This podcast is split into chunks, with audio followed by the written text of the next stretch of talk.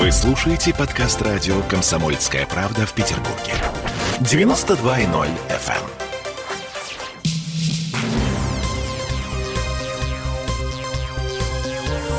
Темы дня.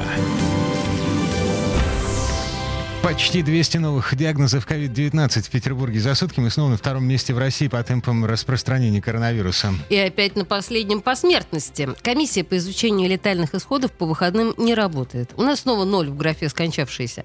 Всем привет. В петербургской студии радио «Комсомольская правда» Олеся Крупанина. Я Дмитрий Делинский. И 6 дней осталось до 20 сентября. Напомню, именно после этой даты, если верить слухам, в Петербурге начнется новая волна коронавирусных ограничений. У нас есть вполне достоверные сведения о том, что предписание готовится готовиться к дистанционке, поступили в некоторые детские сады и школы. И в вузы. Но официально власти ничего не подтверждают. Вот что заявил нам сегодня депутат ЗАГСа Денис Четербок. Слухи остаются слухами. Никаких планов, во всяком случае, официально у нас в законодательном собрании по введению с 20 сентября, с 21, с 22 дополнительных ограничений нет. Вы видите, что не так давно вернулись к жизни кинотеатры. А, но, а, безусловно, и это подчеркивалось всегда, окончательные решения будут приниматься, исходя из э, той ситуации эпидемической, которая будет складываться в городе. Мы, к сожалению, сейчас фиксируем небольшой, но рост все-таки числа заболевших. И э, недавно было, были опубликованы цифры по заполнению заполняемости коечного фонда 84% коек в Петербурге уже заняты, но здесь не считается так называемый специальный обсерватор в Ленэкспо, который более чем 2000 готов принять э, в случае необходимости пациента. Поэтому если динамика заболеваемости не будет столь прогрессирующей,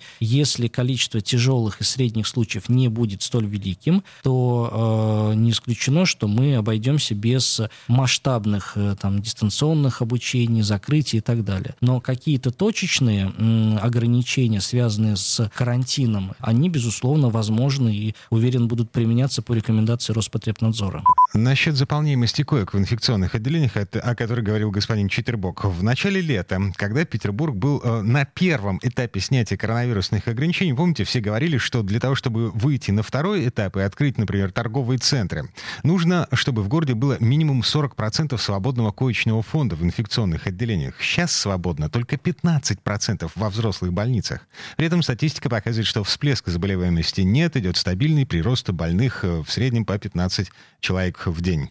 Э, вот сегодняшняя статистика. 199 заболевших за сутки и 100 выписанных. Больницу Симашко на прошлой неделе снова перепрофилировали под работу с коронавирусом. В штатном режиме стационар проработал всего-то месяц с 10 августа. А, ну и вы помните, э, Линэкспо э, снова доделывают и готовят к открытию как э, коронавирусный стационар. Как ужасный коронавирусный стационар. А, там чуть лучше, чем было. Окей. А, в общем, маски, перчатки, социальная дистанция, все это если мы не хотим, чтобы вернулись времена самоизоляции и тотальной остановки экономики.